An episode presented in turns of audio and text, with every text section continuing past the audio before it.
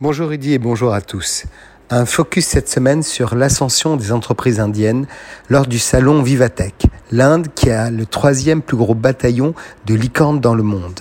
L'an dernier, le Premier ministre indien avait participé en visio, Covid oblige, à l'événement.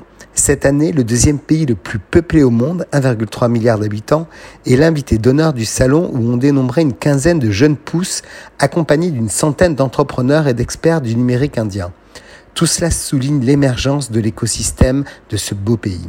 Le pays compte plus d'une centaine de licornes contre 27 pour la France seulement, dont la valorisation cumulée s'élève à 332 milliards de dollars. En 2021, les startups indiennes ont amassé 35 milliards de dollars auprès des investisseurs. Parmi elles, 44 ont rejoint le troupeau des licornes, suivi de 16 nouvelles cette année. Signe des temps, Flickpart, la plus grosse start-up indienne, valorisée à 37,5 milliards de dollars, prépare son introduction en bourse aux États-Unis. Cet écosystème est toutefois affecté par le refroidissement du marché du capital risque. Ces dernières semaines, plusieurs grosses start-up indiennes ont dû supprimer des emplois, comme Verdantu, Cars24, Ola ou Michou. Tout autant, Rudy, le pays a de sérieux atouts pour bâtir des gens de la tech. Il dispose d'un marché diversifié mais unifié. Même si les États indiens sont différents les uns des autres sur le plan culturel et religieux, mais ils ont un savoir-faire reconnu dans l'informatique, une maîtrise de l'anglais chez les élites et des pôles technologiques compétitifs, à l'image de Bangalore, Delhi ou Bombay.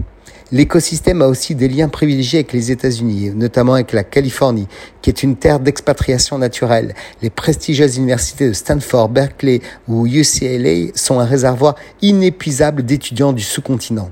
Certains reviennent ensuite au pays pour fonder des sociétés.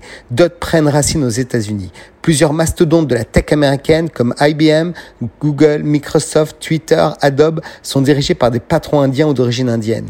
Ces derniers n'hésitent pas à réinjecter une partie de leur argent, de leur argent en Inde. Du côté de l'Hexagone, parmi les grosses startups françaises, rares sont celles à s'aventurer dans le pays.